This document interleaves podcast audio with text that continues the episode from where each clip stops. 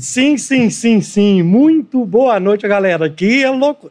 Conseguimos ficar ao vivo numa segunda-feira, 8 horas. Ainda tem um mês que a gente não consegue.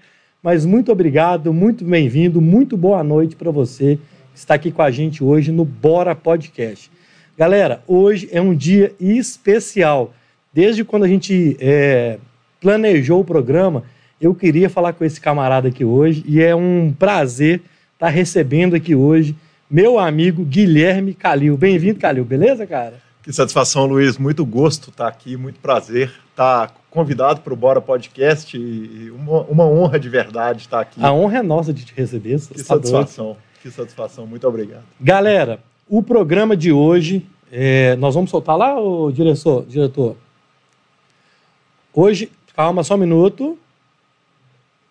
Só um minuto. É, gente, programa ao vivo que chama isso, hein? Pode voltar o. Te... Hoje nós temos até TP. Nós estamos famosos. Pode ir lá? O programa de hoje tem dois oferecimentos. Primeiro, eu queria mandar um beijo, um abraço meu amigo Roberto Carlos, lá de Patinga.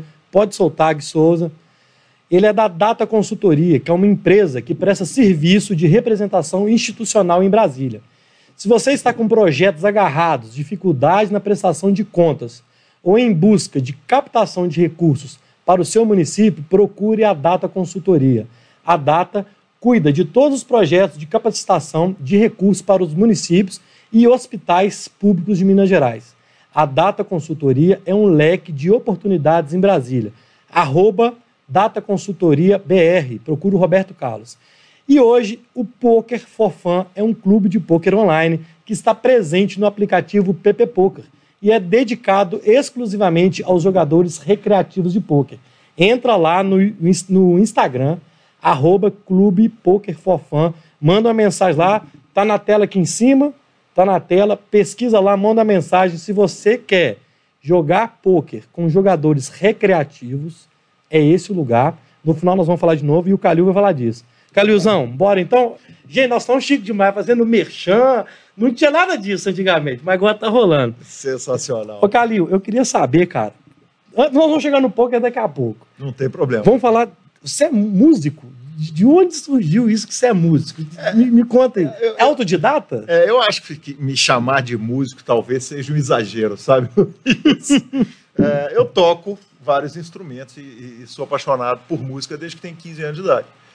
E aos 45, desde que eu tenho 15, significam 30 anos. E, e com muito carinho por música e, e, muitas horas dedicadas, talvez pouco estudo, mas muita hora de carinho. É então, e, e, e, muita cara de pau. Então, desde os 15 anos de idade, eu estou nos palcos do colégio, ah. e tem vídeo no YouTube da gente tocando Pitágoras, menino. E, e esse desenvolvimento e, carinho por música foi. Começou no baixo, fui para bateria e arranho um violão e tal, até que chegou agora na quarentena e eu descobri o piano, que é meu novo amor. Você fazia o, ao vivo no piano? Eu fazia, Mas, não faço. Como que surgiu isso? Você falou assim, eu vou, vou, vou aprender... É aquele negócio da pandemia, né? É um trem difícil. É o é. negócio da pandemia, exatamente. O que que acontece? Eu acredito no Átila. Ah. o Átila, metade da população adora e metade da população não gosta dele. Mas eu acredito e eu entendi muito cedo que as coisas que ele estava falando lá no começo eram coisas relevantes e uma das coisas que ele disse é o seguinte: não é menos de um ano em casa e provavelmente vão ser mais de dois. Uhum. E, e tem um piano na minha casa, que é do meu irmão Léo. E você já, já dedilhava de vez em quando? Nada. Nada? Nada. Ah. Aí eu peguei um curso de, de guitarra da Fender para eu melhorar na guitarra e de repente eu olhei pro piano, eu nunca tinha tido a menor vontade, sabe, de tocar o bichinho. Falei, mas cara, e se, e se, e se? eu achasse o Vai aplicativo que... correto para aprender a tocar piano? E esse aprendizado por aplicativo é muito legal, sabe, Luiz? Eu uhum. tô. Eu, eu, eu, quando o Galo foi para o Marrocos, quando nós fomos para o Marrocos, é, é. É, eu passei muito perrengue lá, porque lá é árabe e francês. E, e a turma não falava inglês quando interessava, uhum. mas, mas muita gente não falava inglês mesmo ou não estava muito afim de falar inglês, dependendo da situação que você tivesse. E, e, eu comecei a estudar francês assim que a gente voltou do Marrocos, uhum. na fé que o Galo ia ganhar outra Libertadores no ano seguinte com o Ronaldinho, a gente ia ser bicampeão e a final seguinte seria no Marrocos também. é. Vou voltar para Marrocos falando. Falando francês, voando no francês. E quatro meses depois, nós fomos eliminados, uhum. lamentavelmente, infelizmente, que acabou sendo o ano da, que nós zeramos a Copa do Brasil, né? O Atlético ganhou a maior Copa do Brasil de todos, todos os, os tempos. tempos. De todos os é, tempos. Zerou a Copa, é. né? Não ganhou. E... Mas eu parei com o francês. Depois de um tempo eu falei, poxa, mas eu estava aprendendo, estava gostando e tal. E aí eu, eu entendi o, a questão do, do, do, da gamificação ah, tá. do, do, aprendizado, que é aprender com joguinho. Né? O, o Duolingo, que era o aplicativo Duolingo. que eu usava, é, é um joguinho. Peraí, mas o, o, o, o, piano vem no Duolingo também? Não, o piano é de um outro aplicativo, ah. tipo Duolingo, ah, que tá. chama Simple Piano. E eu não tenho nada, eu sou usuário pago, eu não tenho uhum. nenhuma filiação com eles, nem nada. Mas eu entendi que havia aquele. É, é, um, um, aplicativo que ia me ensinar do nada e comecei a aprender a ler partitura e tal. Uhum.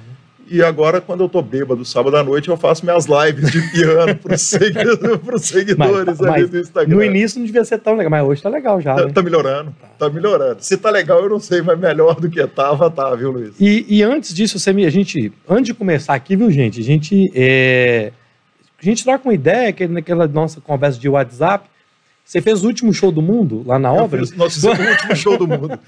Na verdade. Mas, gente, o último show do mundo. Conta que, como é que foi isso. Foi no 80 Bar, na verdade. Uhum. Eu sou, ah, não foi na obra, não? Não, é porque eu sou morador da obra, ah, né? Tá. A obra, para quem não conhece, a obra é um, um bar tradicionalíssimo daqui de Belo Horizonte, do underground. Eu promovo uma festa lá junto com o meu querido Max, é, amigo querido, que é a Hell yeah, que já tem uma meia década que a gente está fazendo a festa, mas esse show foi no, no, no Bar 80. Uhum. E é uma banda de rockabilly, que eu toco baixo acústico, aquele baixão de pau de 2 metros de altura. Não aprendeu no aplicativo, não? Não, aquele não. Ah. Aquele eu aprendi com o professor Ian, que é da banda Happy oh, Fit. É. E... e a gente fez o show que o Pedro, nosso uh, vocalista e guitarrista, estava indo morar na Argentina. E... e avisou, falou, cara, tô indo e não sei quando que eu volto. Eu falei, então vamos anunciar que nós vamos fazer o último show do ano. Mas ninguém fazia ideia. Na brincadeira, na, na brincadeira. zoeira. Isso. Nós pegamos em março e falamos, o último show do ano com o Dead Man's Band e talvez o último show da vida. Gente, olha que brincadeira. É, dez dias depois, não, aí começou o negócio da pandemia, eu eu estava indo para o BSOP, o Campeonato é. Brasileiro de Pôquer, em São Paulo, fazer, gravar uma matéria com o Paulo Gini, que até hoje não foi gravada. O Paulo é um dos grandes colecionadores de camisas de clube do mundo. Do mundo? Do mundo. E eu ia pelo Super Poker e o Super Jogos, que é o grupo de mídia ao qual a gente é afiliado, gravar uma matéria na casa dele mostrando a coleção dele. Gravaria também uma entrevista com o Igor Federal, presidente da Confederação, que ainda me deve uma passagem pelo PokerCast, apesar O dos... Federal ainda não, não... Não foi. 170 programas. Pode cobrar, pode cobrar. Não, é. Mas o Igor, é o, é o Igor Federal, né? É. O, o, ele falou o seguinte, espera que vai chegar a hora da gente fazer o nosso. E na hora é. que chegou, o mundo acabou. O mundo acabou. Exatamente. Que a banda anunciou que o mundo acabou. Né? E aí, nós, aí eu tava indo para São Paulo. Na segunda, eu e Lanza gravamos o PokerCast falando o seguinte, cara, tô indo para São Paulo, tenho zero preocupação, tô tranquilo, mandamos o programa para edição, eu dormi, no dia seguinte eu já acordei com a notícia meio ah. assim, cara, será que, ah. que eu devia falar que eu não tenho preocupação? E na quarta o BSOP cancelou o evento, devolveu o dinheiro de todo mundo das entradas, devolveu até dinheiro de passagem e tal, o evento foi cancelado. Uhum. E aí a gente vê como é que a notícia fica velha rápida num, num mundo como a gente está. É. E, e o show foi mais ou menos isso, ninguém fazia ideia. A gente anunciou que era o último show do ano. E que aí loucura. minha amiga Fabielle ligou para mim um dia e falou: Cara, a culpa é sua. Vocês anunciaram o último show do ano em março Não. e agora ninguém mais tocou e a culpa é sua. E... Cara, e a gente tá nessa. Né, que coisa mais sem jeito, né? Essa, essa, essa pandemia. E aí acabou que esses aplicativos, o mundo online, deu uma sobrevida para a gente, né? Assim, Sim. Porque a gente começou a fazer curso, a aprender outras coisas, muita gente aprendendo a cozinhar, enfim. Isso deu uma sobrevida para. Porque senão a gente ia estar tá doente, cara, da sim, mente. Sim. É, a, a, a sanidade pelo aplicativo, né, pelo encontro, o Zoom, o grupo que encontra para fazer poker, quer dizer, a, o que nós estamos vivendo aqui hoje, que é eu estar tá conversando com um amigo sem máscara É a primeira vez que acontece desde o início da pandemia. Inclusive é importante você falar isso, porque a turma já teve até gente que me perguntou: ah, mas vocês estão na pandemia? Grava, gente. Aqui no, no Bora Podcast, desde o primeiro programa, no dia 3 de maio, a gente é testado, a gente higieniza as mãos, a gente só tirou a máscara, porque só tá nós dois aqui. Tá ali hoje duas pessoas, o Guilherme e o Amos, o diretor e a produção, todo mundo de máscara. Então, assim, obviamente que a gente é um risco que a gente está aqui, mas de certa forma, ter distanciamento, a gente não está se abraçando, tiramos só para iniciar. Então, assim, na medida de todos os possíveis sanitários, as orientações a gente está seguindo. Não, e o, o, e o mundo está aberto, né, Luiz? É. Como, como, a gente combinou, é, né, é. pro, pro Bora é o seguinte, vai acontecer se tiver é. permitido o é. encontro e, e, e, felizmente a gente chegou numa fase que está tá, tá aberto. Tanto que a gente só começou o Bora no dia 3 de maio, quando acabou a fase roxa. Foi até uma uhum. exigência do, do do diretor do Amos aqui, do Estufos, não. Quando tiver a onda roxa, não tem como. Então, acabou a onda roxa, foi liberando, a gente está sempre nisso. E a gente também não é doido, né? Exatamente. Que essa vida é gostosa demais. E ela é tão gostosa que você é maratonista. Que que, que é isso? Sou. Ou não é? O Heron... Sou, sou, sou, sou. não, eu sou maratonista de uma maratona só. Também tem uma história relacionada a isso, que eu falei, eu não quero correr uma maratona só. Eu vou fazer os 42 quilômetros, mas depois que eu tiver treinado para uma, eu vou fazer a segunda para não ser aquela banda de uma música de só. Uma música só. o One Hit Wonder, né? Voo solo. Né? Exatamente. Então eu estava preparando para a segunda maratona, que seria 2 de junho do ano passado, em Florianópolis, se não me engano, foi dia 2. E quando também parou, o evento foi cancelado, e aí eu desisti também, porque 42 quilômetros é desumano, especialmente para um cara acima de 100 quilos. E que a gente, porque é, isso é coisa de é atleta, né? É sério uma maratona. Né? Sim. Né? Dá uma voltinha na Pampulha. Não, dá para ir brincando. É, não dá para ir brincando. O próprio corpo sente, né? É. A preparação da primeira foi, foi muito bruta. E a questão da, medita da meditação veio relacionada à maratona ou não tem nada a ver? A meditação foi o seguinte: o, o Rodrigo foi um aluno que eu tive de pôquer no, no início do pôquer, era um empresário que jogava uhum. com os amigos. E o Galo foi jogar um Mundial. E eu falei, Rodrigo, você vai, obviamente, para o Marrocos. Ele falou, não, não vou, eu vou estar tá meditando. Meditando como? Eu, falei, eu vou estar tá num retiro de meditação de 10 dias e meio em silêncio. Com o Galo na final, com, na, o Galo, o Galo em Marrocos. Em Marrocos. No Mundial. Eu falei, cara, peraí, você não só não vai, como você não vai saber o resultado. Ele falou, é, no dia que eu sair, eu vou saber o resultado. E eu falei, Rodrigo, não, não, não é possível, cara. É... Que desapego. É, que desapego. E, e aí eu comecei a ouvir o Sam Harris, que é um podcaster, dos primeiros podcasts que eu comecei a ouvir. É, e o Sam Harris falava muito de meditação e eu, eu, eu, eu procurei saber e apaixonei. Eu não fiz o retiro ainda. Uhum, uhum. Ainda, ainda. É, ainda. Vai esperar o Galo pro, pro Mundial de novo, não, né? Também não vou. Não. Tá, e, e, esse ano tem chance. É, ué. Mas, mas aí eu, eu, eu comecei a meditar de uma forma mais leve, que é o mindfulness. Hum, como é que é? Explica isso pra gente. Ele é uma meditação não, ela não tem nenhum apelo, apego religioso, apelo religioso, não tem nenhuma pega, pega religiosa nela e, e é um exercício de fato. Então, é, é um exercício de atenção à respiração. É muito engraçado porque tem um erro de conceito mesmo, de concepção, que as pessoas falam às vezes. Eu não consigo sentar e não pensar em nada. E sim, ninguém consegue. Se você não é um cara iluminado, ninguém, ninguém consegue. É, é. Então o exercício é exatamente esse: é sentar, observar e ver o tanto que a nossa mente é, é uma água que mexe, né? O tanto que é. É, é, é um mar revolto, não? É um mar revolto, exatamente. E, e essa observação nos melhora. E para o jogo de pôquer especificamente, ela é doping, ou para gravação, para exercícios que demandam atenção de longo prazo, é doping. E tem um. É, de manhã à noite, tem algum horário? Você tem uma, uma regra para isso? Não, eu faço na hora que, que dá. Hum. Normalmente, quando eu tenho. Eu, eu, eu gosto de por exemplo, quando eu tenho alguma atividade que eu vou precisar de atenção de longo prazo, por exemplo, antes de gravar o PokerCast, eu faço, antes de sentar para jogar. Então, ao longo do dia, mas o, o, que eu tento é todos os dias não, não ir dormir sem ter feito meus 10 minutinhos ali. 10 minutinhos. E o que você está sentindo? Qual o benefício que você sente disso? É de concentração mesmo? De, de, o que, que, que você sente? Assim? De. O principal, o mais legal de tudo é de uma extensão do pavio. Sabe, Luiz? É um, é um negócio impressionante. Como é que. Como que uma entrevista que eu gravei sem meditar, ela é menos, eu estou menos presente. Ele é um exercício de presença. Então, agora ah, eu estou aqui e eu só estou aqui. Quer dizer, eu tenho eu e você, e o Gui, e o Amos. Amos. Exatamente. Temos mil coisas acontecendo do lado de fora daqui, de onde a gente está, mas é a questão de você estar tá ali e estar tá presente. Aquilo ser a única atividade. Você tem uma única atividade, uma presença real. Isso você sente quando você está conversando com uma é. pessoa que está ali, ou às vezes você está conversando com uma pessoa que o corpo está ali, é. mas a cabeça está é. voando. Né?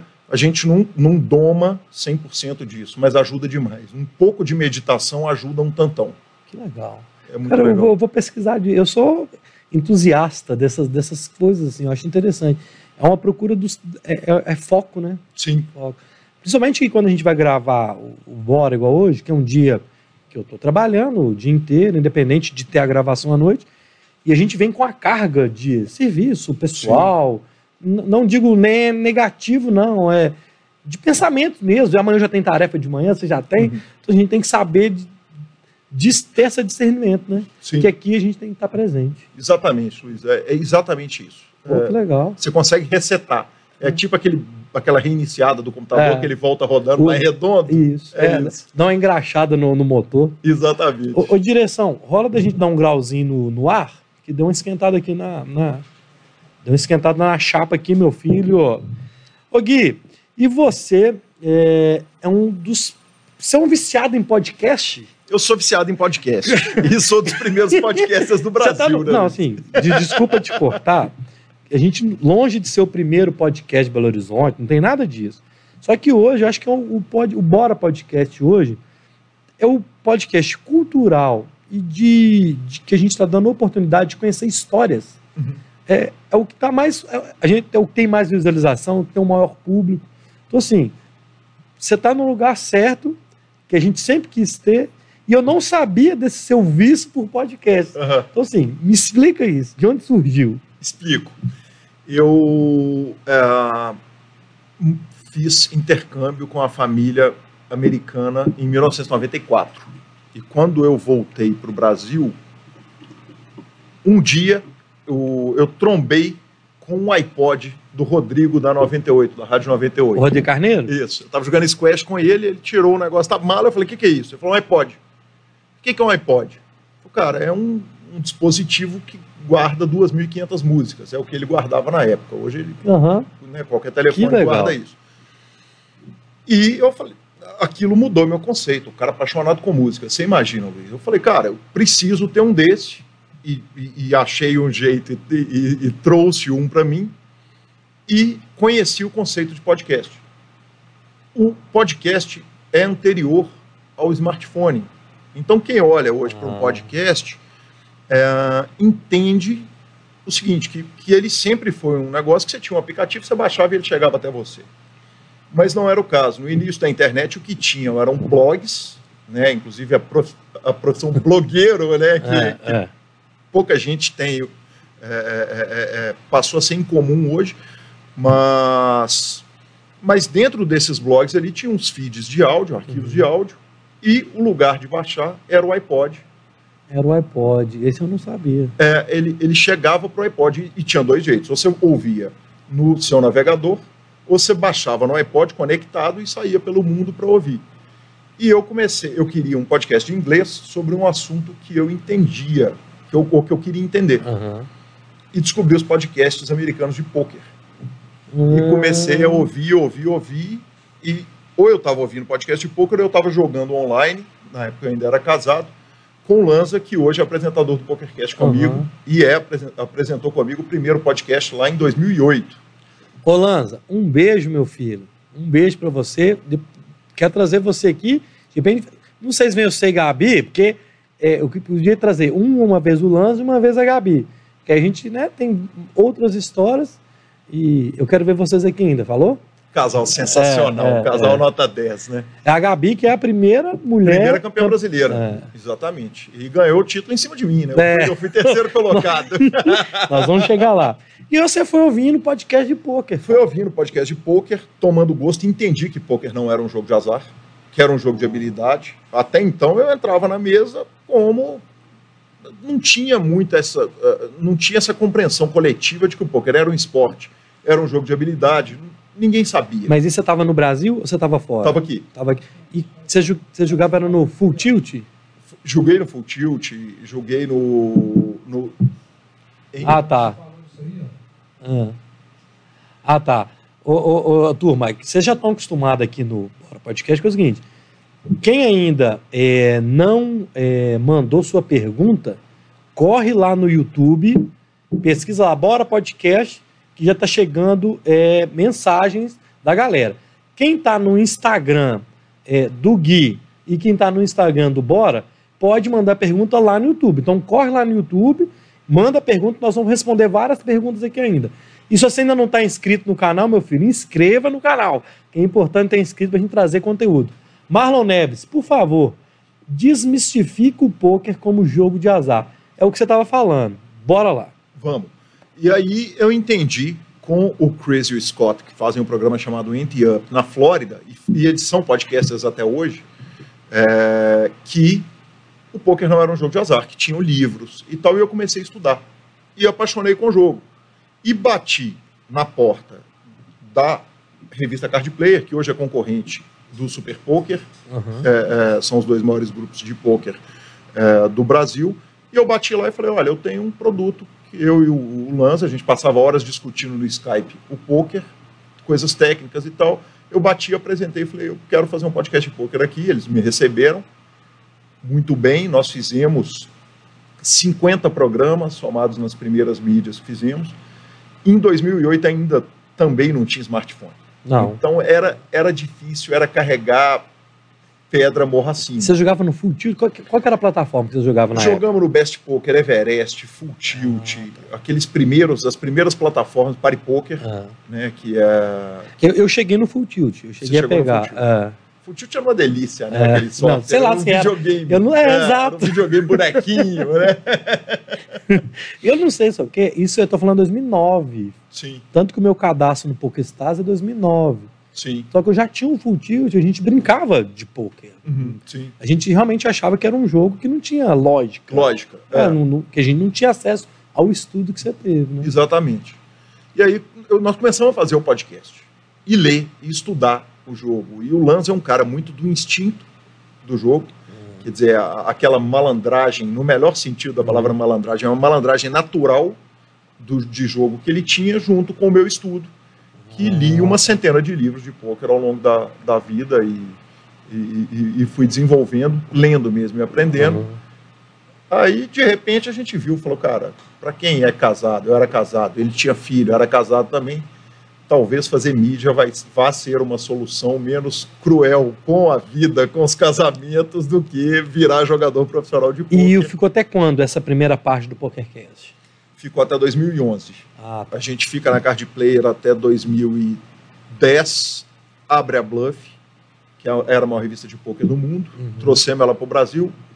A Bluff eh, acabou junto com o poker nos Estados Unidos. Uhum. Foi um projeto que, de repente, veio a Black Friday, que foi uma, um, um problema específico norte-americano. O poker continuou no mundo inteiro, é. mas as empresas eram americanas.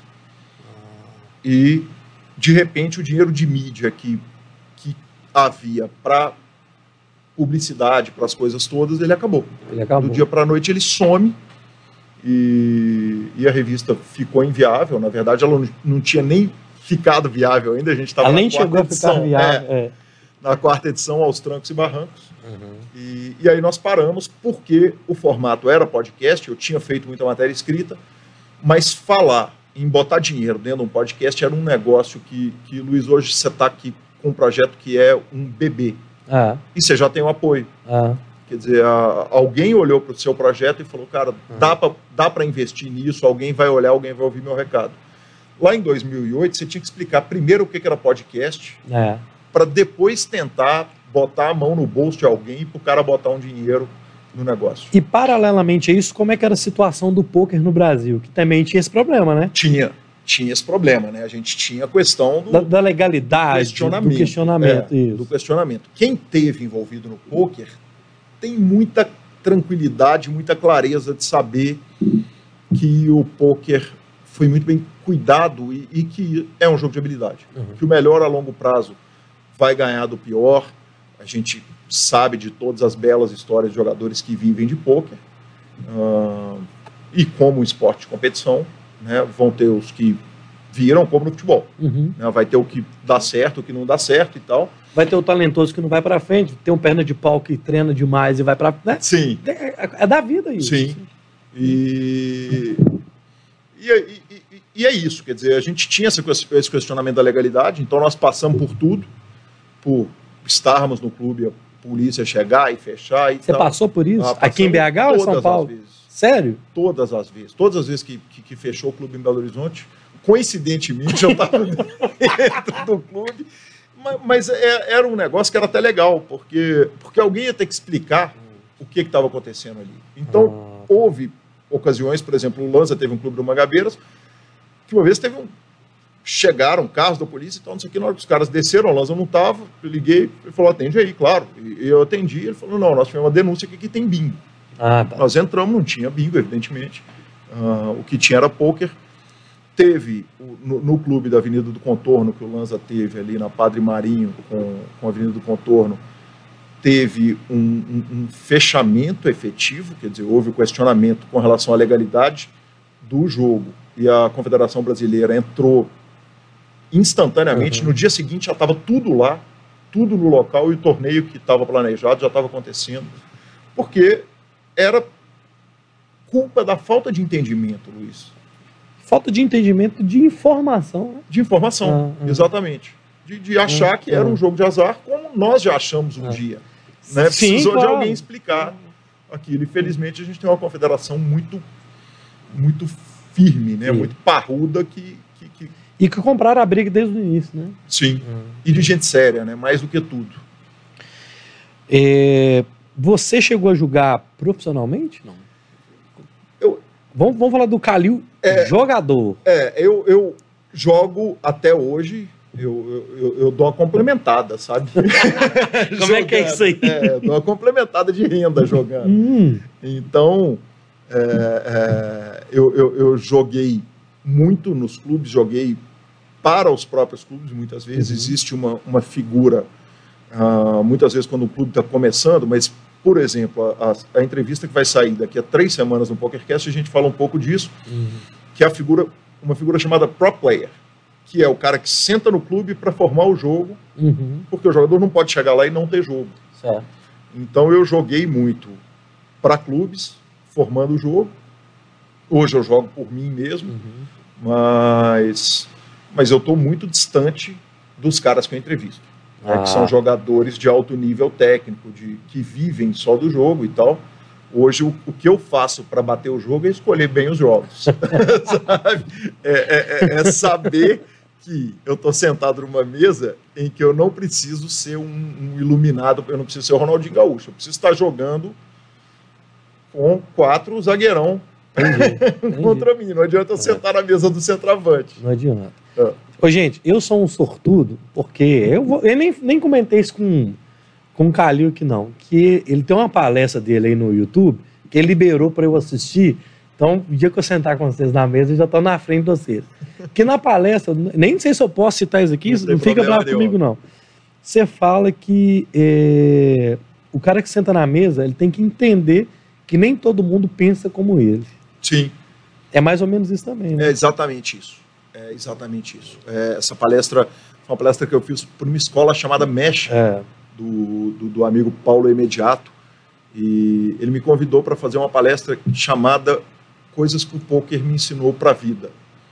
É, foi com base em, num texto que eu fiz para o Papo de Homem. Eu não sei se você lembra do Papo Cara, de Homem. Cara, o Papo de Homem eu lembro, eu lia dire... é, direto. Dos...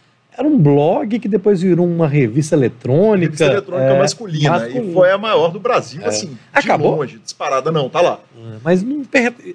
Nós estamos falando de uns 10 anos atrás? 10 anos, é, exatamente. É, bombava. Os textos deles sempre foram primordiais. Sim. Não, e, e, é uma turma que é muito legal. Até hoje eles estão fazendo um trabalho muito legal. E eu vi, eles têm um grupo de, de meditação também, junto um tanto de um homem, faz uma cabana de não sei o quê. Deixa eu te falar, o, o, o Felipe, que era do, do Papo de Homem, ele já falava, ou era o Rodolfo, um, do, um dos sócios do Papo de Homem, trabalhava no chão de perna cruzada, em posição de meditação, e na época, para é. mim, era absolutamente surreal, porque era muito distante do meu universo aquilo. Eu chegar no escritório, a mesa dele era uma mesa baixa, que ele trabalhava sentado no chão. Aí, cara. E mal sabia eu que, que um tempo depois eu estaria é. É, é fazendo, né, uhum. fazendo a minha meditação. Mas, mas eu escrevi alguns textos para o Papo de Homem que estão no ar até hoje, e um deles era isso, que o poker me ensinou para a vida. E, e esse texto, especificamente, a gente transformou numa palestra. E isso é uma, uma, uma, verdadeira. Quando a gente fala malandragem do jogo, às vezes pode ser mal entendido. Uhum. Né? A pessoa acha que malandragem é, é, é no sentido é pejorativo, da de Gerson é, ali, né? Mas não, é, mas não é isso, né, Luiz? É, é, é, é de uma inteligência prática para um jogo. Você fala micro, microcosmo da vida. Exatamente é, é, é, algum presidente americano falou que você conhece um cara de verdade quando você senta para jogar poker com ele. Aí, ó. Porque o cara que é doidão, que é pouco disciplinado no jogo, ele vai ser pouco disciplinado. O cara que é muito conservador no jogo vai ser. Então, o poker reflete a característica do jogador, de verdade. E e a motivação de um jogador que está sentado na mesa, ela é diferente de um do outro. E a gente nós que jogamos o poker, tratamos ele mais a sério, eu, eu, eu falo que o que falta para o novo entrante no poker, o, o, o, entrante que entra com a intenção de ser profissional, que chega com a intenção de ser profissional, o que falta para ele é entender que talvez o grande esperto da mesa seja o cara que senta para brincar, que ele pode perder, que ele está considerando aquilo ali um dinheiro que ele está investindo na, na diversão dele né, como ele paga um jantar, ou como ele paga um show do Circo de Soleil, ou um espetáculo qualquer e tal. E é, é bem isso, sabe, Luiz? Eu acho que é, é, é entender a motivação que leva o seu adversário a sentar na mesa, o que está tá, tá levando ele a estar tá ali, é, é o grande segredo, porque o jogador profissional está ali prestando um serviço, de certa forma.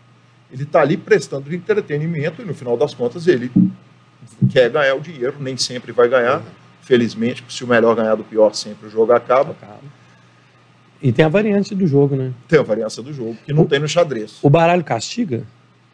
O baralho castiga não, conforme a matemática, cruel. sabe, Luiz? Agora eu fui cruel. É, o, o baralho castiga do jeito que a matemática manda. Então, a longo prazo, o baralho vai te castigar um número de vezes que ele tem que te castigar e só que o problema é a nossa memória seletiva. A é. gente lembra muito mais da gente do dia que a gente apanha do que do dia que a gente bate. Muito. A, a, outro dia eu entrevistei o Dan. Almeida. Isso é muito bom. É, o Dan Almeida, um cara sensacional, um cara bom de mídia social e tal. E a gente estava contando história e ele lembrou de uma mão que eu ganhei dele em 2010, no Campeonato Brasileiro de 2010. ele lembrou dessa mão? É, e ele descreveu a mão para mim. Ele falou: Você lembra? Eu falei, claro que não. Não. claro que não. Eu lembro a mão que eu perdi o torneio. A mão que eu ganhei, eu não lembro. E o cara lembra. Lembra. Que coisa, né? Isso é, isso é sensacional. Sensacional. Isso é a Ainda mais para mim que ganhei a mão, é. né? E a turma da falinha fica nessa aí, né? Fica. É. Você gosta disso? Você te incomoda? Não, zero. Não, é? Zero.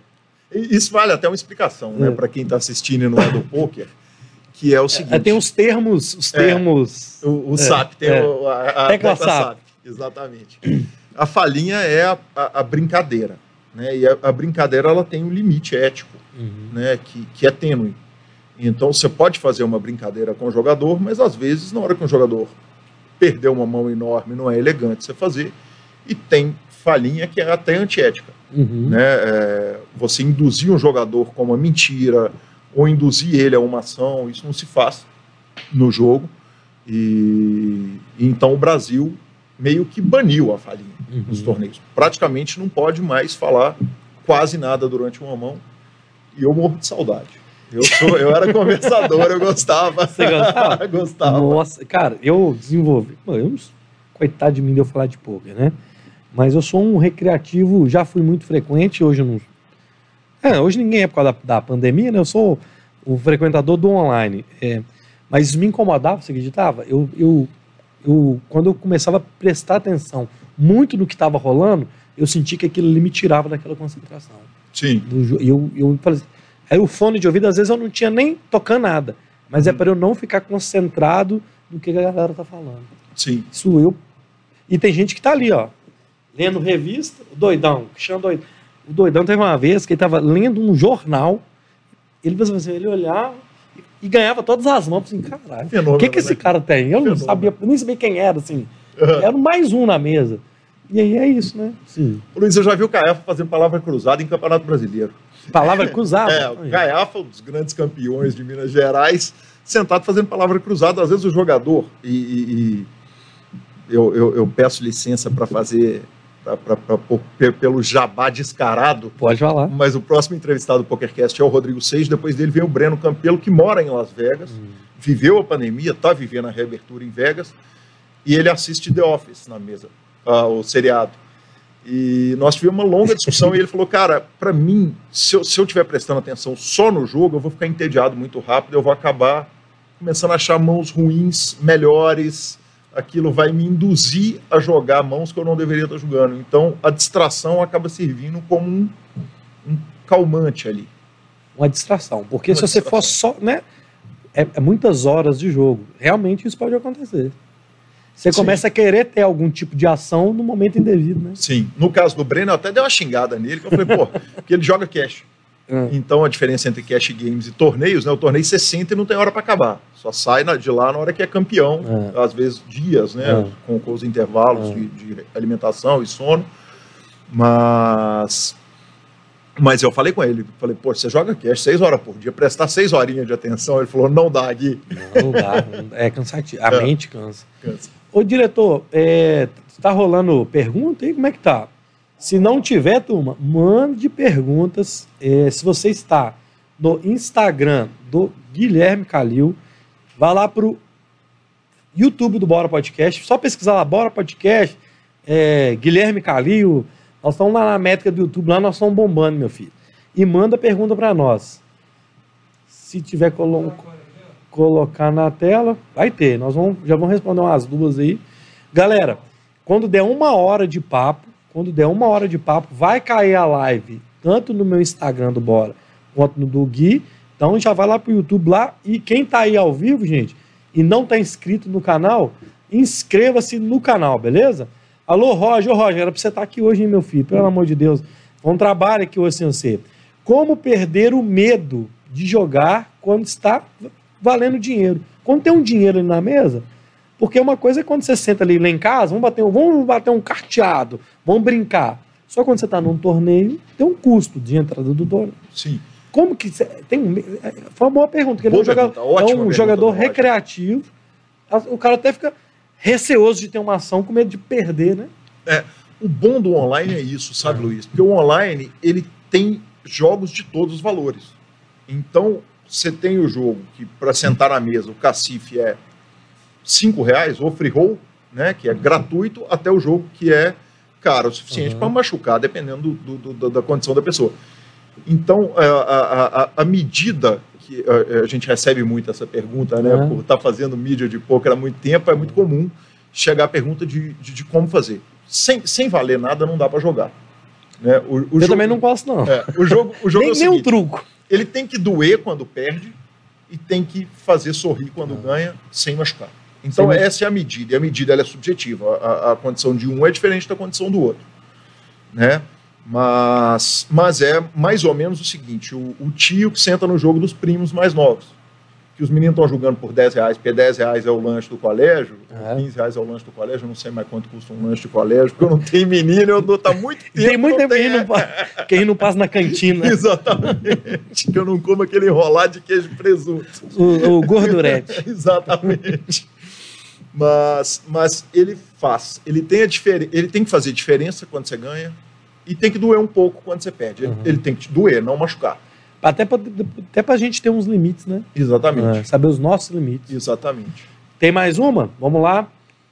Ingrid Mone. É, ô, Ingrid, um beijo, minha amiga lá de contagem. O que você fez para melhorar suas habilidades no poker? Porque não adianta também você só estudar, né? Não você adianta. leu. Cara, o, o, Guilherme me mandou uma foto dos livros de poker que ele tem. É mais de 60 livros, gente. São, são. É um trem absurdo. Então não adianta também só você ter a habilidade, não adianta ter, ter só o conhecimento. Como que você faz para melhorar isso, para moldar isso? O molde do jogo, o jogador de pôquer é construído com, é é, é, é, é, de diversas formas hoje. Quer dizer, tem muito material gratuito, óbvio, na internet. O jogador tem que sentar e jogar, começando de graça, né? Tava falando com o Gui aqui da nossa produção. E... e ele brinca, viu, no poker lá no, no, no celular. Pois é, ele é, é, é, é malandro do truco, né? Eu tava contando aqui pra gente. Preguiçoso. Todo mundo já tá sabendo que você é o malandro do truco, tá vendo? oh, meu Deus do céu. E... Então é o seguinte, é, você começa, evidentemente, jogando de graça para entender a dinâmica do jogo. Dinâmica. É. Depois começa a jogar baratinho e aí tem várias formas. O Brasil está com uma cultura enorme de times de pôquer até pelo fato do, do, do real estar tá muito desvalorizado, o que, que acontece? O, o, jogo, parte do jogo acontece em dólar nos grandes uhum. sites, e poucos dólares hoje representam muitos reais, reais. para nós. Então criou-se, principalmente no Brasil, essa instituição que é o time de pôquer, que são alguns instrutores que pegam uma meninada, forma a meninada como, como jogador. Uhum. Uh, o menino tem que vir de uma experiência, evidentemente, ele tem que sentar, jogar e, e, depois que ele tem um volume, ele inscreve num time e quando é aceito ele vai jogar e em troca da instrução que ele recebe, ele paga com parte dos lucros dele. Dos lucros. Então ele investe tempo, mas ele não bota dinheiro. E ele corre o risco, evidentemente, de não ganhar. Uhum. Ele, ele, tem que ser vencedor para ele ficar com uma parte e o time ficar com outra. O time entra com o risco de estar tá ensinando uma pessoa de graça, mas, mas o time hoje talvez ser os times. O Brasil hoje tem dois dos maiores times do mundo. Do mundo. Do, dois dos dois. O Samba e o Forbet são os dois maiores times do mundo. Uh, o Forbet é o time que eu fiz parte Você já participou do Forbet? Sim. Como que foi essa época? Foi no início? Foi na criação dele? Foi na criação. Eu fiz parte do primeiro time ao vivo. Oh. Eu, eu corri o circuito brasileiro de 2010 todo, de Porto Alegre a Salvador. Que foi legal. um ano. Ah, já foi? Aí, ó, ah, já, ah, o Big, a gente tem um Big Brother aqui que ele vai. Ele vai e, oh, já, já foi falado. Fala, então, assim, é, o, a direção está falando. Como é que foi essa entrada sua no Forbet? Você já no, você já estava no, no, já tinha um podcast, né? Já tinha um podcast, eu estava na mídia é, e recebi o telefonema do sketch. Só que minha vida hoje é muito diferente, porque hoje eu sou um cara que a não paternidade é uma decisão definitiva. A solteirice também? solteirice também. Nós vamos falar disso. Uh, então, tá, então é fácil para mim hoje eu entrar aí para São Paulo, tá na tela. Gustavo. Ah, ah, quem, quem que perguntou? Sim, Gustavo Eroville. na fumaça. Como foi sua passagem no Forbet como jogador profissional? Heron, gente, dia 19, sábado agora, dia 19 de junho, ao vivo no YouTube do Axé Vintas e ao vivo aqui no Bora Podcast. Nós vamos ficar ao vivo lá. É mesmo? É, que demais, hein? Vamos transmitir a live solidária do Axé Vintage. Então, se você quiser fazer uma doação, vai ser uma coisa assim, um dia, vai ser um sábado especial. Nós vamos estar ao vivo lá no Axé Vintas e aqui no Bora Podcast, conseguindo doações e o nosso artista fazendo um show para nós, Gustavo Eronville. Respondendo a pergunta dele, como que foi sua entrada? Nós respondemos até agora. Não, vou responder, Vamos mas lá. aí eu tenho que falar um negócio. É, quando eu comecei a ir nos shows do Axé Vintage, o Heron Você assustava, é porque, eu, porque eu sou roqueiro, né? E o Heron assustava, falava, bicho, como assim o roqueiro tá aqui curtindo o Axé e vibrando e tal? Não, não só tô curtindo, como já mandei meia dúzia de vídeo lá no grupo do Ramones, de WhatsApp. Mas o, o Axé Vintage é demais, né? É, uma banda nota 10 mesmo, uma banda de ouro. Parabéns, Heron, essa voz de ouro, que já tinha que estar tá, é, é, é, é, vivendo de axé desde os anos 90, né? É. tinha que estar tá dentro do, no nasceu para isso. Verdade. E... Forbet. Forbet. Uh, eu recebi o convite do sketch, uh, a época eu era casado, e conversei. Falei, olha, vai acontecer que durante oito, se não me engano, etapas, foram oito ou nove etapas, eu vou precisar sair de casa na sexta e voltar na terça-feira. Nossa Senhora. Para jogar, mas é uma oportunidade de ouro e tal. E, e, e, e eu fui muito bem casado, de verdade, Nossa, sabe? Bom. E minha esposa virou e falou: vai nessa, você já respondeu, né? Eu falei, não, eu queria conversar com você, né? Tô aqui humildemente. Vai saber, exatamente. Ela falou, que isso, vai nessa. E aí eu tive a oportunidade de jogar nesse time, que eram 15 jogadores, uh, que até hoje são 15 jogadores extraordinários do Brasil. Eu já fazia mídia, continuei fazendo mídia, uhum. e, e foi um time muito especial, uma passagem que ela, ela era muito mais presencial do que os times hoje, uhum. que os times hoje todos são times de online. Uhum. E, e, a gente rodou, dividia quarto de hotel. Então tinha aposta de tudo, tinha pegadinha, imaginando. tudo quanto é coisa. É. E o jogador de pouco ele é da resenha, né? Da resenha da resenha. E aí a medida, um eliminava aqui, o outro eliminava, ia formando o bolinho ali no entorno. E o Campeonato Brasileiro ele ficou muito grande. Né? O BSOP hoje, ele fecha o World Trade Center de São Paulo. Ah.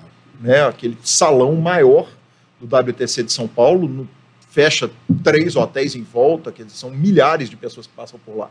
Mas o BSOP em 2010 era um agrupamento de amigos. Então, ia eliminando ali, ia juntando no bar mais perto, e daqui a pouco estava todo mundo bêbado e feliz. Hoje também é assim, né? Sim. A galera vai caindo ali, vai juntando. Se fica um, um brother pras cabeças, vai todo mundo fazer a torcida. Vai torcer, torcer não, bebendo. vai todo mundo pro postinho é. tomar uma, né? exatamente, exatamente. Você já ganhou, sim, um big hit, um, uma grana boa? Sim, em um torneio? Já, você já teve um nossa, hoje eu acertei. Eu sou jogador de cash. Né? Ah, tá. Então, jogador de cash, não, a, a, a, diferença do cash. É, explica isso para é Tem muito, muito é. recreativo assistindo a gente. Sim, ou gente que nem joga. Que né, nem joga. Vezes.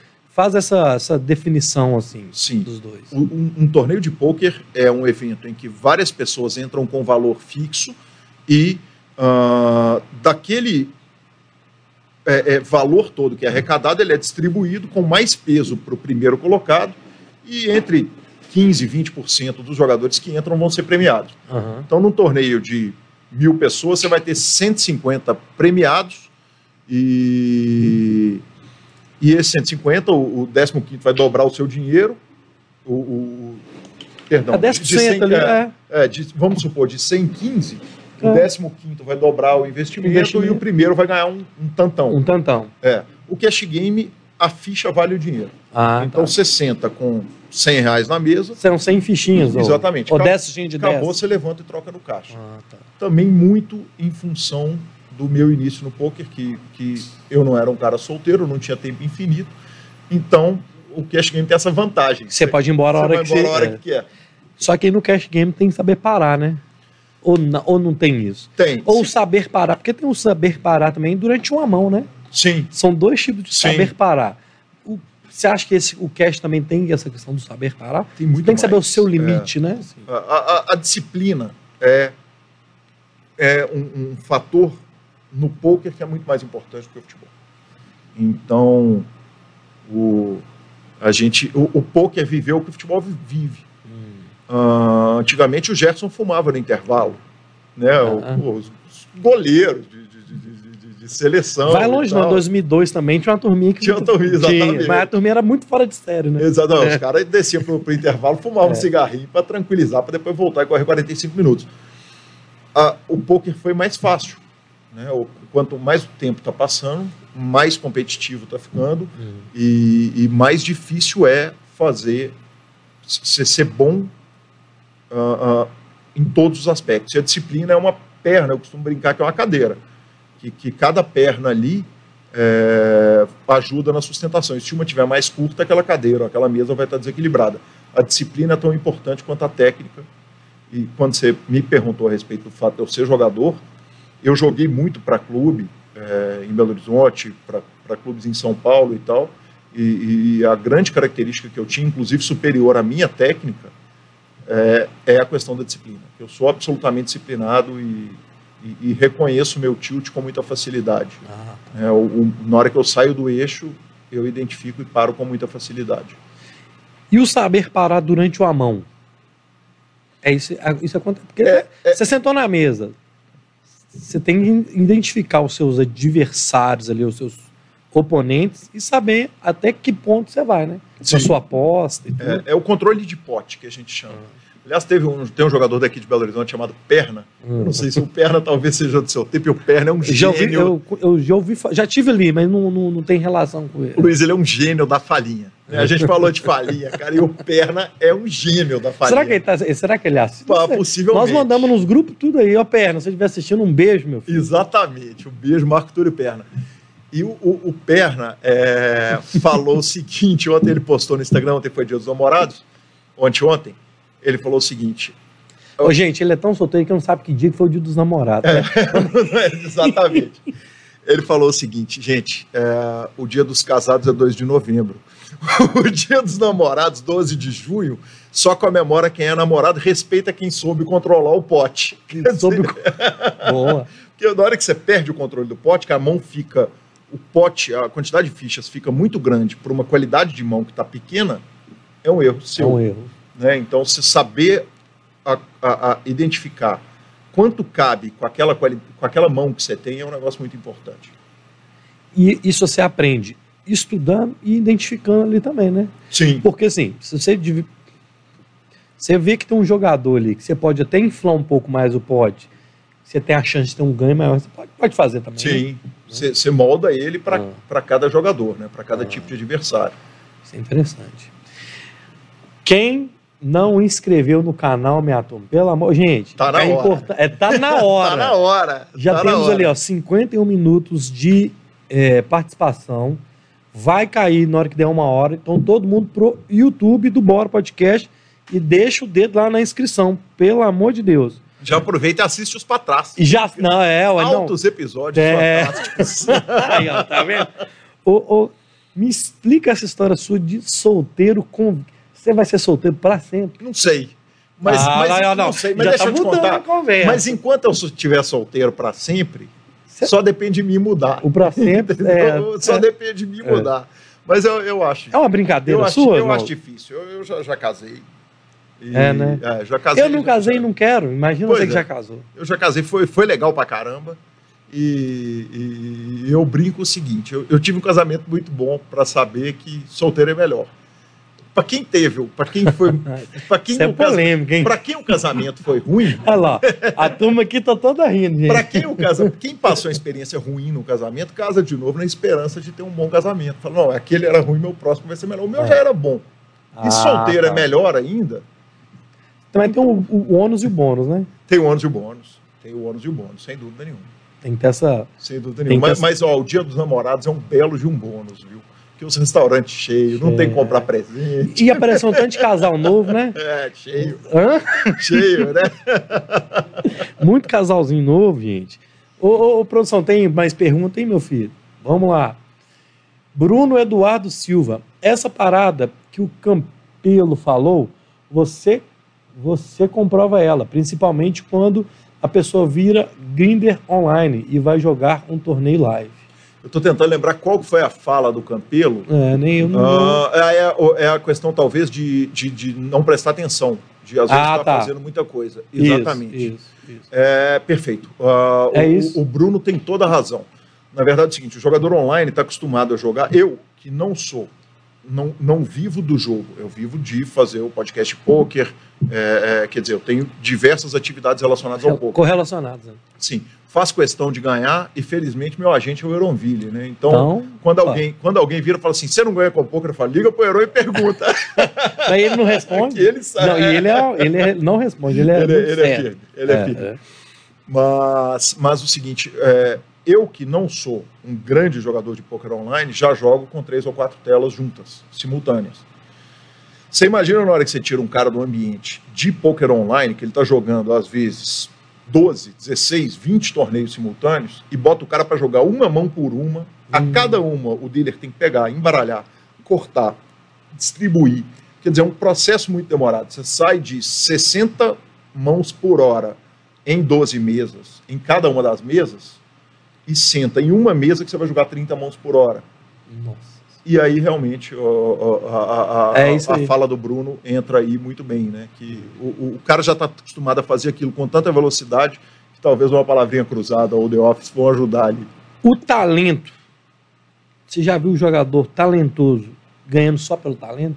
A longo prazo? Sim. Não é ganhar um torneio. Não tá no torneiozinho até eu já ganhei. Não tem talento nenhum e nem técnica. Isso eu mas, duvido, é, eu duvido, mas.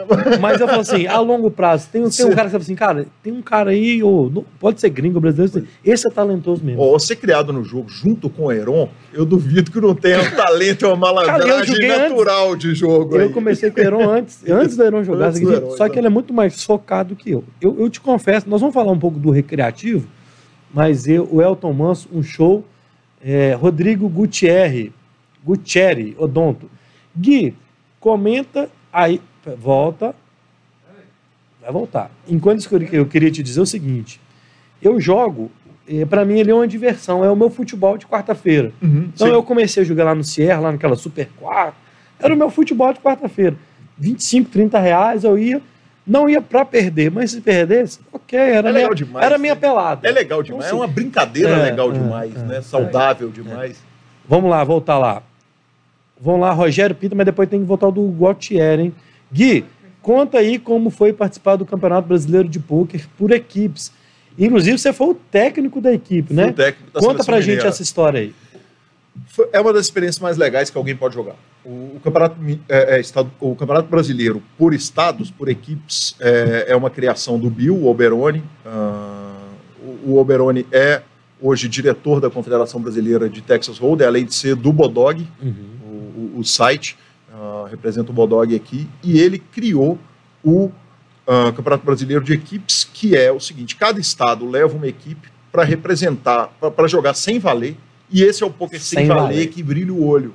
Ah. Porque é um jogando pelo outro. Você pega um esporte individual e transforma ele num jogo por equipe. Por equipe. É. E aí, e aí brilha o olho. Você vê o Caiafa, Fábio Issa, Cadras, Dudu 850, Gabi, quer dizer, o time que eu, que eu escalei.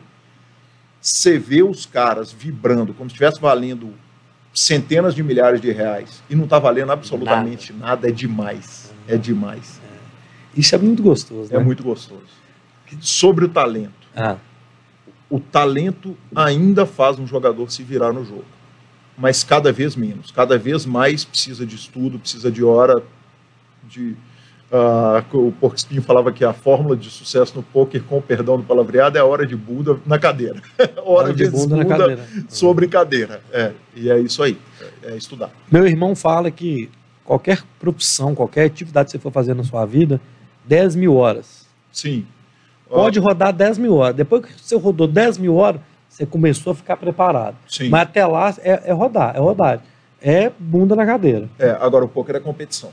Também, né? Ele não é o, o seu podcast, para ele fazer sucesso, você não, não, precisa que outro podcast seja perca uhum, para o outro podcast ganhar. Uhum, então, é. no esporte que um está competindo com o outro, como no campeonato de natação, quer dizer, você tem que ser melhor do que o outro. E aí, talvez essas 10 mil horas vão, vão, vão ser pouco, porque o outro pode estudar mais do que você. Entendi. Mais uma lá, direção? Roger, ah, do Gutierre lá, Gutierre. Gui, comenta aí, é, comenta aí que o Poker Cash é um grande incentivador para as pessoas iniciarem o poker, pois as histórias contadas ali sobre o, sobre o jogo são fantásticas. Você tem relato disso? Da Tenho. galera que começa a jogar porque ouviu o PokerCast? Tenho, muito, e eu fico muito feliz. É, porque o, o PokerCast, a, a função do PokerCast é, são duas. A primeira é dar e comentar as notícias, e, e, e como, como jornalista que você é, né, Luiz? Ao contrário, ao contrário de mim do Lanza, né, que ah, não mas... somos jornalistas. Uhum. Mas o que, que acontece? A notícia que está na, na, na, Globo, que está na CNN, que está na Bandeirantes, ela é igual.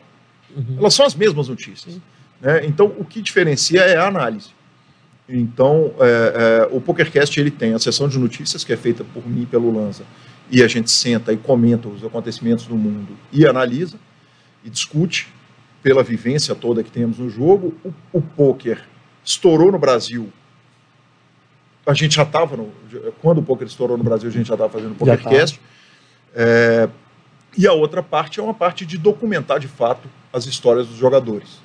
Então, ali, na hora que eu sento com o jogador, por isso a, a entrevista é tão longa, né? que é um negócio, que é um, um, formato que a gente já fazia lá em 2008, que ficou tão popular que chegou Bora podcast, é, é. Né? que é o long talk, é a, é a conversa que é o seguinte, você vai sentar no, no, no, na, na, rádio, você tem 15 minutos para falar, tem, tem que começar, é, tem hora para começar, hora para acabar. É.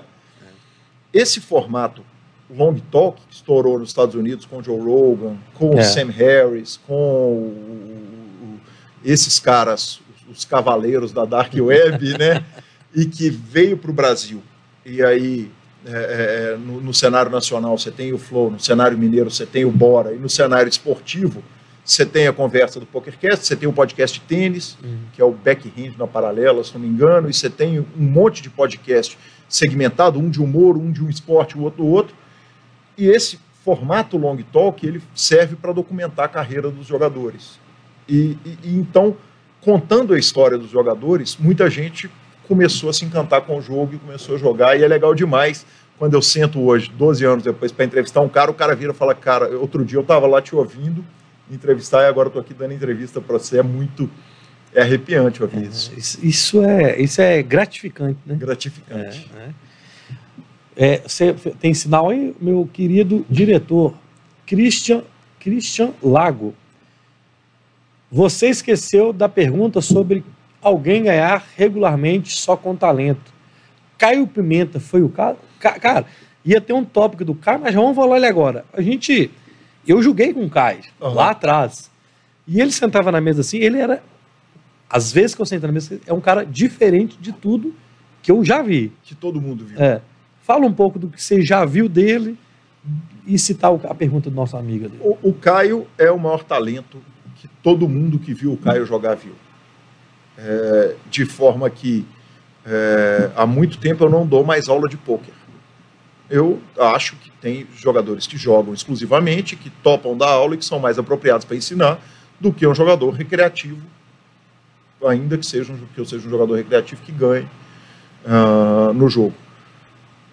Lá atrás, quando eu dava aula de pôquer, eu achei num, num, num livro falando entre os, as pessoas que dão aula de pôquer, temos Andrei Mosman, não sei o que, não sei o que, e Guilherme Calil. Eu falei, cara, quanto tempo? Mas é, é, é, é, muito engraçado se achar num livro dez anos Legal. depois. E, e o Caio era um cara que ele não podia dar aula, porque ele era a definição de talento. Ele sabia o que fazer na hora certa, sempre Uh, ele foi duas vezes campeão do ano. A segunda entrevista dele de campeão do ano nós fizemos na Torre da Alta Vila. Eu, eu fiz a entrevista com ele. Tenho muito orgulho dessa, dessa matéria que foi feita à época para a Card Player. E, e o Caio foi o cara mais talentoso que todo mundo viu jogar. O mesmo incômodo que ele causou em você, que era recreativo jogando com ele lá, em 2010, não. Eu era o mais próximo de um profissional que você podia ser, sendo, uhum. sendo jogador do Forbet. E na hora que ele sentava, que ele vinha vindo com as fichinhas dele, trocado de mesa para sentar na minha, eu falava, putz, sério, cara, aqui, com tanta mesa nesse salão. E, e, então, assim, ele é um gênio de verdade. Um gênio que é, afastou do jogo, voltou, afastou, voltou, e agora, a, a, em, em, janeiro, eu convidei para dar uma entrevista no PokerCast, ele falou que no meio do ano daria. Agora eu dei uma procurada nele, ele ainda não me respondeu, uhum. não, mas eu já estou puxando as cordas aí com os contatos para que ele venha contar essa história de vida fantástica, porque é um, é um gênio até hoje. E ele se adapta, porque o jogo ele é dinâmico. Ele toda hora muda a Sim. forma, ele é dinâmica. E ele vai se adaptando o tempo inteiro. É, o Caio, é, é, é essa é a grande pergunta para o Caio hoje. Porque hoje que o, o jogador profissional senta no software para rodar simulação, né, como no xadrez, eventualmente o xadrez passou a ganhar do humano, o método de estudo do poker hoje é o seguinte: bota para o computador calcular e vamos entender o porquê que o computador me fala que o jeito certo de eu julgar é do jeito A ou B. Hum. O Caio meio que esse antes do computador ser inventado, ele já, tá, já tinha, já estava ali implantado no HD dele. Mas essa adaptação é a pergunta que eu, é o que eu queria ouvir dele hoje, porque ele teve fora do circuito, está voltando volta e meia acerta um resultado, tem acertado um resultado, e, e, e, essa é a pergunta de um milhão de dólares. A famosa, a, a mão é dele, né? A, a, mão mais famosa do mundo online É ele contra o Isildo. Sim. É, não é? É, é ele? É, é, Aquilo é um absurdo, né? É um absurdo. É, é, é, é um absurdo. Quando acabar o Bora Podcast, vocês procurem, gente. Se vocês colocar Caio Pimenta, já vai ver essa mão. Exatamente. Para quem não conhece, a turma que já é do poker aí já, já viu. Tô falando para a turma nova que está assistindo, que é recreativo e, ou que não conhece. Só colocar Caio Pimenta, que vai chegar essa mão aí. É uma mão online. E o Forbet tem uma análise Dessa... sobre o qual eles têm um vídeo do Até... sketch dos caras eu discutindo. Essa mão é demais. É demais, porque realmente é, é de uma genialidade. Ele consegue colocar o adversário numa mão exata. Quando a gente joga poker, a gente. Você imagina que o seu adversário vai estar com uma gama de mãos possíveis que, que vai dali, quer dizer, de um espaço desse, de uma régua desse tamanho de mãos, ele vai estar ali, dentro de uma, de uma parte das mãos. Ou vai, ter, vai estar aqui ou aqui, blefando ou uhum. absoluto na mão. Ele consegue fazer a jogada perfeita. Ele é, ele é, é um extraterrestre mesmo. Sensacional. Sobre-humano. Sobre-humano. É, uma hora e cinco. Acho que a gente já deve ter caído dos Instagram, se não, se não tivesse, tiver, beleza. Vem para o YouTube, inscreva-se no canal, que o papo. E deixe sua pergunta, que vai rolar mais pergunta aqui. O, já tem lá, ó. A, o, nossa senhora, que que ah, era. Que homem. Zeramos, que zeramos homem, Bora. Podcast. Zeramos. Aí sim, doutor Álvaro. Doutor Álvaro Goulart. Ó, tá até com a fotinha de candidato. Exatamente. Ei, exatamente. Que, Votei luxo, nele, inclusive. Que, que, luxo. Doutor Álvaro. Votei nele com muito Pede gosto. para o Gui falar sobre jogo Catrupe. ah, não, os caras já começaram. É, tem que explicar, né? Explica. Tem que explicar. Catrupe é uma expressão do poker que ela parte do seguinte. Se alguma coisa está errada, tem alguém fazendo alguma coisa errada, criou-se no, no pokerês, que é o idioma do poker, a expressão catrupiada. Então, ah, esse jogo é catrupiado. Tem alguma coisa que não cheira bem acontecendo ali. Os jogos catrup são jogos que, aí, de repente, a, modalidade mais comum do poker é o Texas Hold'em. Uh, e o, eu, eu, o que eu não jogo é Texas Hold'em. Eu, eu, Sério? É, agora o, o jogo que eu estou jogando no momento é o Marra de seis cartas. é, o Omarra, ele começou com quatro cartas, que eu já jogava o Omarra de quatro cartas lá em 2010, era, foi meu principal jogo depois do Forbet. Foi pro de cinco? Aí veio de cinco, apareceu, eu comecei a jogar. Só que quando você muda de jogo, o jogo vai profissionalizando. Os caras vão entendendo que ali tem uma vantagem, vão estudando o jogo e vai dificultando o jogo. E aí agora recente, eu descobri o Omar de seis cartas, eu estou alucinado. E, e, e, falar em Catrupe é o Omar de seis O Heron já, já tá nessa? Não, que ele, gosta ele, também. Ele, ele deu uma brincada. Ele, é, ele gosta. Ele gosta. E eu, e eu, sou alucinado por jogos que não são Holden. Por quê? Porque o, o Holden, ele tá desmistificado pelo profissional. É difícil um cara feito, eu, tô, gravo, grava de manhã, grava de tarde, grava de noite, narra um torneio, né, fazendo narração, fazendo transmissão, eventualmente agora escrevendo matéria também do Super Poker de vez em quando, mais o piano, mais os treinos, mais a vida de solteiro. Mais essa loucura dessa pandemia que não mais, deixa a gente mais sossegada. É. Então é o seguinte, eu vou onde eu tenho vantagem. Onde que eu tenho vantagem? No Omarrinha de seis cartas que os caras não, não destrincharam o jogo ainda, entendeu? E aí esses são os catruques. E o Álvaro perguntou, porque o Álvaro é altíssima malandragem. Eu tô te Ele é. vendo, é. Álvaro. Alti malandragem de primeira linha dos catrupes. É ruim de sentar com ele na mesa. gente, e que, hoje, gente, hoje isso daqui é palestra, tá? Quem tá assistindo, palestra. O, vai ter mais uma? Tem não. Então, ó, daqui a pouco nós vamos voltar. O direção já deixa o TP no ponto. Daqui a pouco a gente vai voltar. Ô Gui, qual foi a melhor coisa que o poker trouxe para você? As relações, sem dúvida. É, né? É. Agora é o seguinte, o, o poker virou profissão na minha vida, né? É, há, há 10 anos eu tenho o poker como profissão paralela e hoje ele é a principal atividade que eu tenho na vida, são todas as minhas atividades relacionadas a poker. Então, Está chegando agora no meio do ano a Série Mundial de Pôquer, que vai ser feito online. Ano passado, ainda esse ano não está nem. Eles não soltaram nem a, a grade ainda da GG Poker. Uhum. Mas ano passado eu narrei os torneios. Eu, junto com a Sequela e o, o, o Vitão, fazia uma narração também. Eram duas equipes de narração. Então, de narração, podcast, operação de clube, agência, é, enfim, a gente está. o poker é a principal atividade e principal remuneração da minha uhum. vida. Uh, mas as relações porque, porque são pessoas. As pessoas do poker são pessoas muito inteligentes. É um esporte que mexe com a mente. Então não, não, não dá para. Cara mole não se vira no poker, né? O cara que, que, que, não, que não é esperto, ele não, não, não dura na mesa. Então, você junta uns jogadores de poker, via de regra, você vai estar com os caras bem inteligentes, bem humorados, evidentemente. É. e, e, eu acho que os amigos, sem dúvida nenhuma, são, é, é o que o poker me deu de melhor. E aqui, como que você vê hoje o cenário aqui em Belo Horizonte? É, a gente está falando hoje, obviamente com a pandemia, que está fechado, voltando, aquele, mas assim, o cenário do poker é, atualmente, vamos dizer assim, é, você acha que está legal o nível?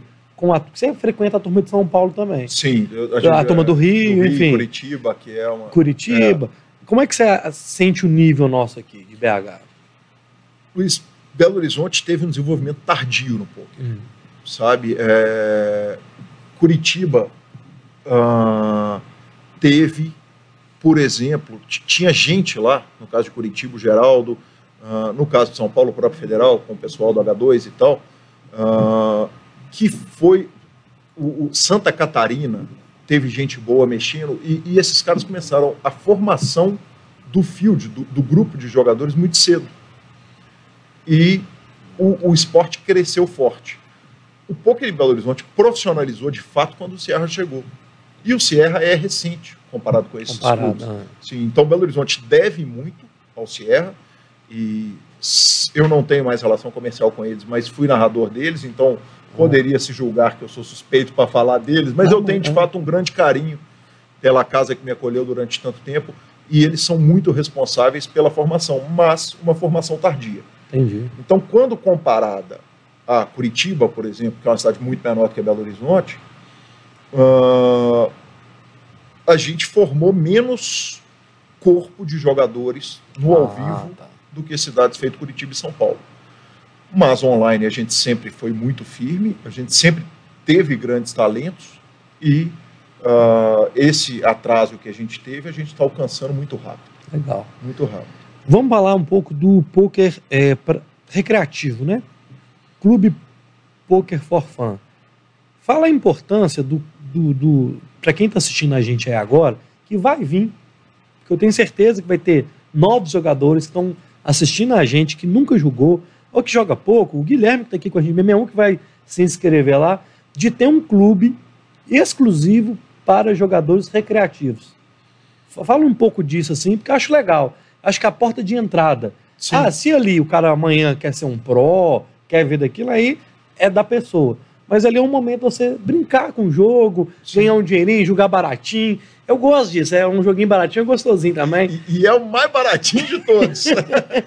Poker foi um projeto é, desenvolvido junto com o Eronville e com a DM Créditos, que é uma operadora de ficha online, é, que a gente entendeu que existia um, um, um buraco que é o seguinte: uh, do mesmo jeito que existe, por exemplo, o torneio Ladies, em qualquer série de poker, que é o torneio feminino, em que a mulher chega e ela é recebida num ambiente que só tem mulher, então talvez ele seja mais confortável para a mulher fazer aquela primeira entrada até ela acostumar com a dinâmica do jogo ao vivo uhum. e tal. É, e, e, isso até, até existe polêmica, porque tem mulher que é contra, o torneio é. Ladies e tal, mas, mas normalmente não, normalmente não tem muita polêmica não. Uh, uh, é, é, é, raro, mas existe. É, é uma porta de entrada, é para convidar uma amiga. Pra, é, né, assim. eu, o Poker for Fun é isso. É o seguinte, a gente não está em nenhuma liga, e a gente não.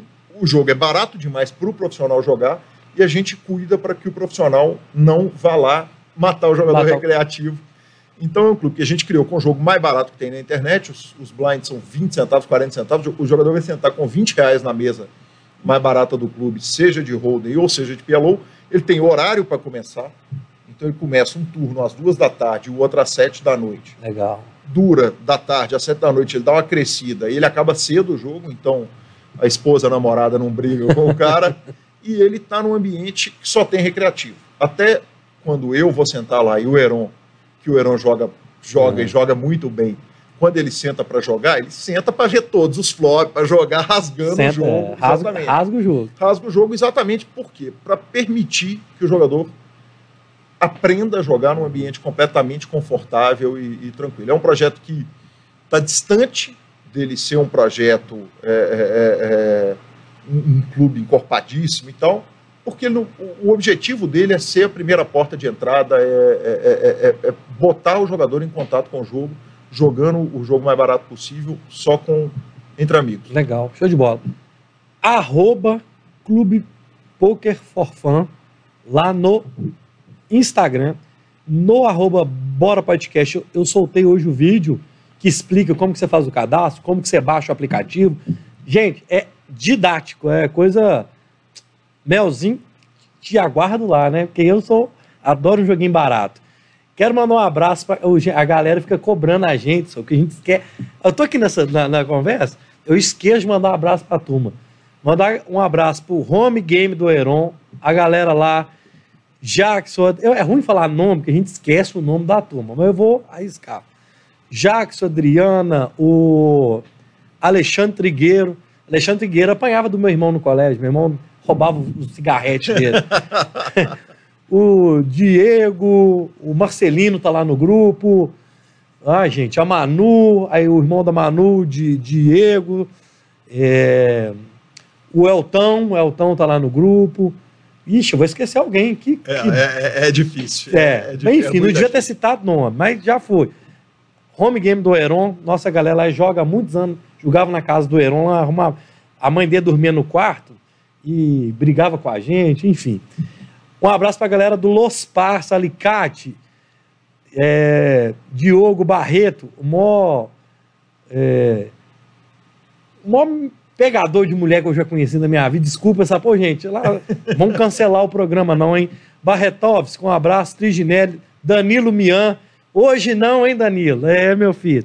Um abraço pro grupo Los Passos. Um abraço pro Neneco, lá do Concorde. Ô, Neneco, desculpa não ter falado um abraço antes, cara, porque eu esqueço. Mas tá, um abraço, vocês estão todos no meu coração. Inscreva-se no canal e vamos partir para o final, que é a resenha com o nosso amigo Guilherme Calil. Guilherme, Luiz, eu, eu, você me permite, eu claro. entendi sua malandragem. Qual? É mandar um abraço a uma hora e 16, entendeu? Porque se o cara não assistiu até o final do programa, não. ele vai vir te cobrar não, um abraço só... e você pega ele no pulo. Não, mas tem uns malandros que eu falo, ó, tá lá numa hora e 16, pode ir lá ver. É, é, Isso é bondade. Eu, só, eu, quando eu mando um abraço, eu só falo, tá lá no programa, é uma hora e meia, você se vira para achar o um abraço lá. Cara, mas eu esqueço, eu, minha memória é péssima. Você gosta de uma aposta, né? Eu gosto. Conta pra gente a história do jogo do Galo, da Libertadores. Pode contar? Qual que do, é? do protetor bucal? Pode, pode, que vergonha. Ih, gente, olha lá. É, essa eu acho, eu acho que essa é a primeira vez que eu tô contando essa Você história. Você contou no PokerCast ah, 44. Então tá Não, então tá bom. Você tá vendo, gente? Eu, eu estudei para poder fazer que o bate-papo. PokerCast 44 tem outras histórias ainda.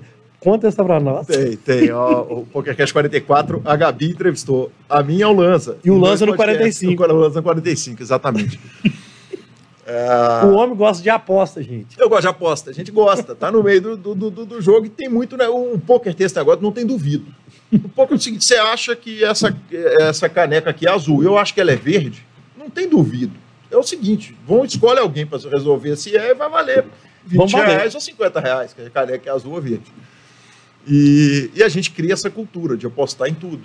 Né? E, e aí, de, nesse dia, foi, foi Atlético Arsenal de Sarandi, na Libertadores, e o goleiro do Arsenal me fugiu o nome, então não, não me pegou de surpresa, é claro. Não tem problema. O goleiro do Arsenal ele usava um protetor bucal, igual de boxe. Uhum. E, e acabou o jogo, teve briga no, no, no, jogo. Os jogadores partiram para cima dos jogadores do Atlético, depois partiram para cima da polícia. Você deve lembrar desse ah, jogo. Não lembro, eu não lembro quem que eu almocei ontem. Ah, tá. É, esse foi, foi, foi 5x2. 5x2 lá e 5x2 cá. Ah, lembro sim. Na primeira fase foi na, da Libertadores. Foi, foi de 2014. 13, 13. Foi. E, hum.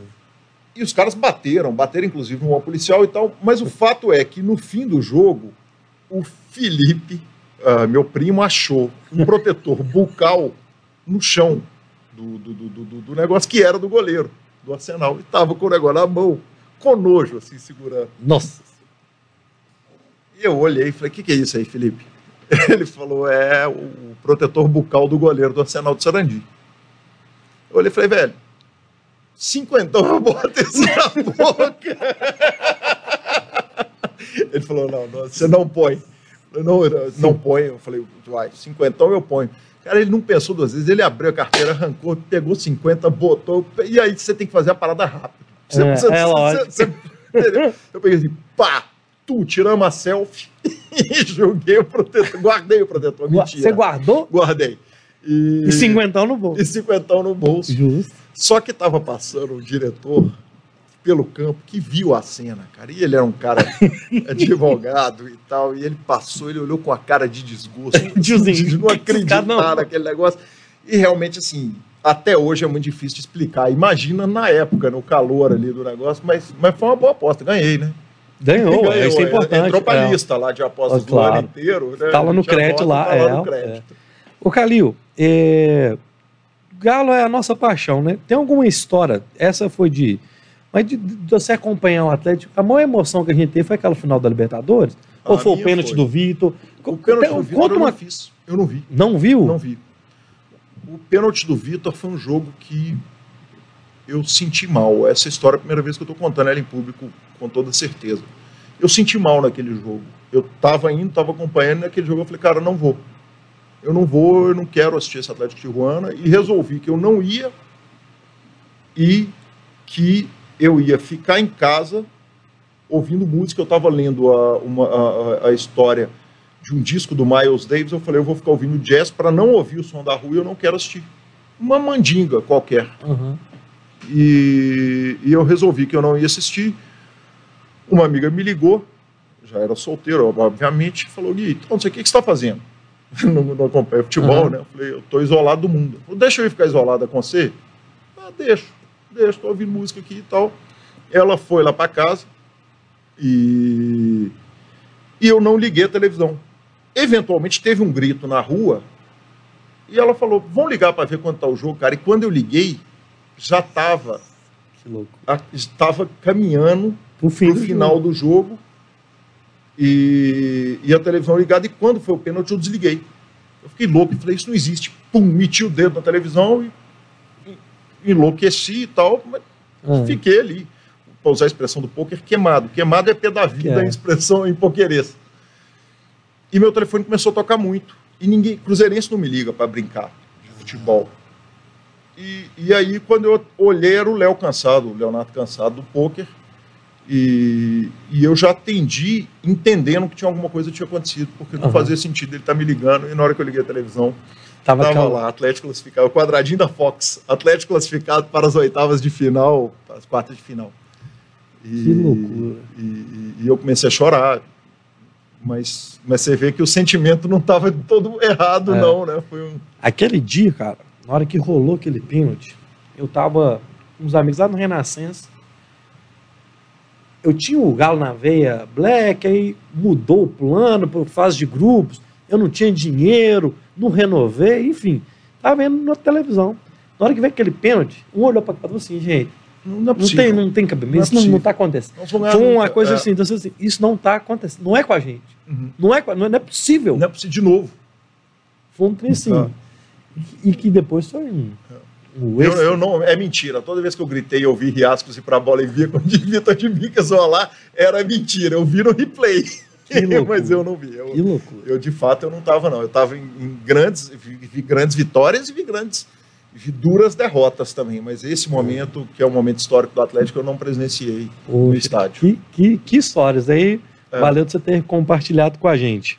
A moça já está casada e com filhos, mas eu lembro dela para sempre. Mentira. Sério? Que isso. Você conheceu o Ronaldo?